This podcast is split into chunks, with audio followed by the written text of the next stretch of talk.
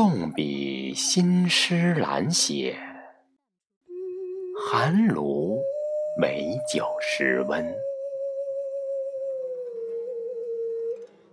醉看墨花月白，恍疑雪满前村。各位亲爱的朋友们，大家好。刚才朗诵的是唐代大诗人李白的《立冬》。诗人写道：“立冬之夜，笔墨都冻凉了，诗人只好与炉火琼浆相伴，微醉中竟将一地月光当成了雪霁。”伴随这首优美的唐诗，我们迎来了二十四节气中的第十九个节气——立冬。立冬也是汉族传统节日之一，作为干支历、戌月的结束以及亥月的起始，时间点在公历每年十一月七日到八日之间，太阳到达黄经二百二十五度。《说文解字》曰：“冬，四时尽也。”《月令七十二候集解说：“立。”见时也，又说冬终也，万物收藏也。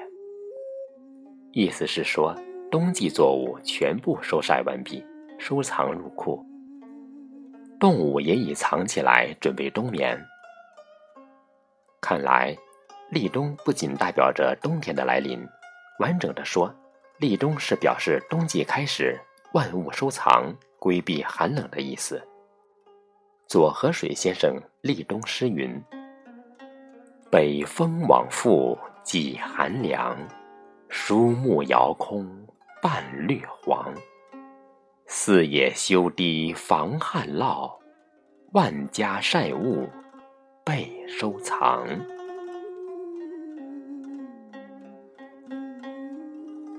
立冬和立秋一样。古人同样在这个季节用占卜的方法来看冬天的冷暖，如立冬晴，易冬灵；立冬阴，易冬温。天文学上把立冬作为冬季的开始，按照气候学划分，我国要推迟二十天左右才入冬。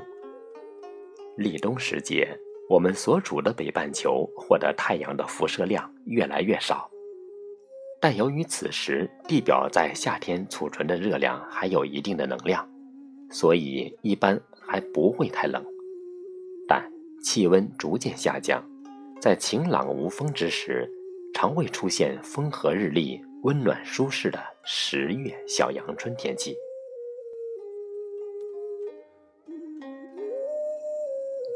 我国古代将立冬分为三候：一候水始冰。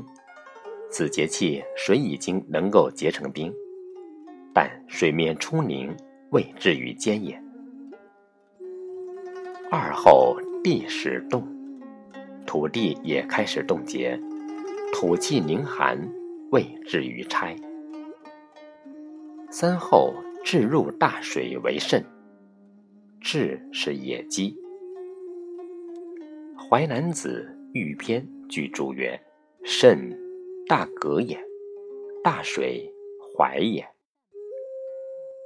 晋语曰：“至入于淮为甚。”立冬后，野鸡一类的大鸟便不多见了，而海边却可以看到外壳与野鸡的线条及颜色相似的大革。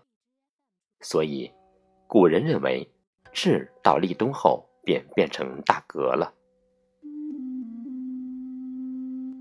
立冬前后，我国大部分地区降水显著减少。东北地区大地封冻，农林作物进入越冬期。江淮地区三秋已接近尾声，江南正忙着抢种晚茬冬麦，抓紧移栽油菜，而华南却是立冬种麦正当时的最佳时期。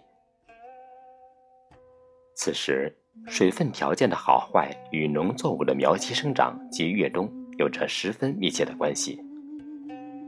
另外，立冬后空气一般渐趋干燥，土壤含水较少，林区的防火工作也应该提上重要的议事日程了。立冬与立春、立夏、立秋合称四立，古代社会中是个重要的节日。古时此日，天子有出郊迎冬之礼，并有赐群臣冬衣、金恤孤寡之制，后世大体相同。据《吕氏春秋·孟冬》记载：“是月也，以立冬。先立冬三日，太史夜知天子，曰：‘某日立冬，圣德在水。’天子乃斋。立冬之日，天子亲率三公九卿大夫，以迎冬于北郊。还，乃赏死士，恤孤寡。”高佑注曰：“先人有死亡事以安边社稷者，赏其子孙；有孤寡者，今恤之。”晋崔豹古今注曰：“汉文帝以立冬日赐公事承恩者，及百官披袄子。有大帽子本严叟也服，魏文帝召百官常以立冬日贵贱通戴。”谓之温帽。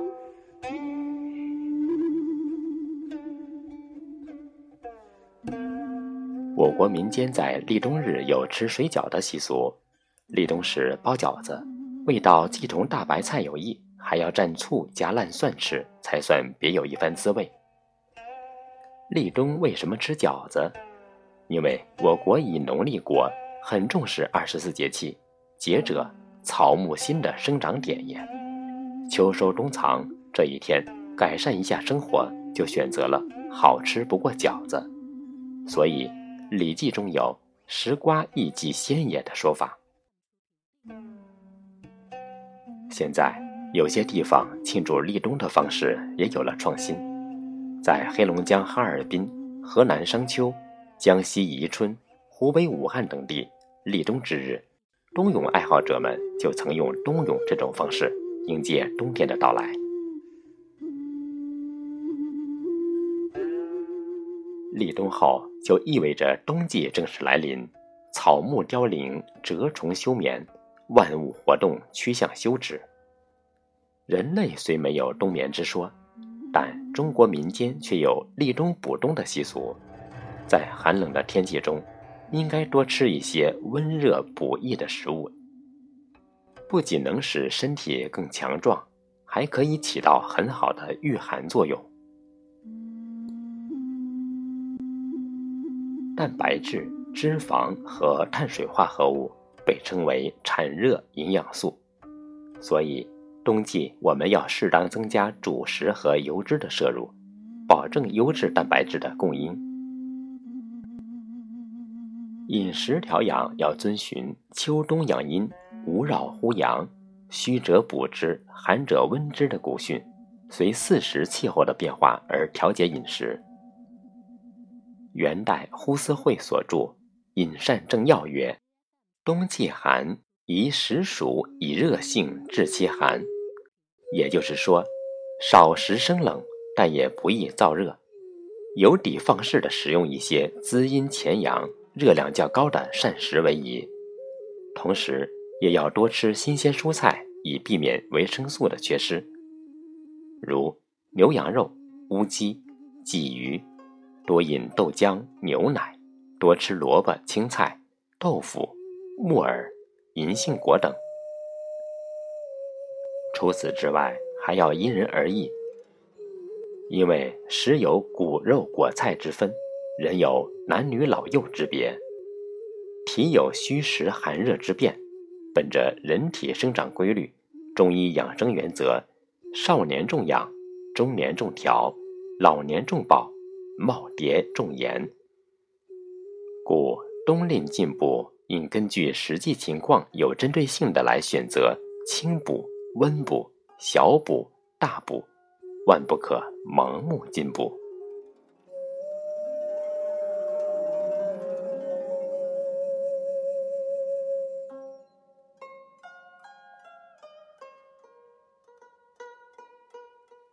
好的，各位亲爱的朋友们，刚才简单分享了关于立冬节气的话题。在本期节目最后，为您朗诵一首明代文学家王志登的一首七言绝句《立冬》。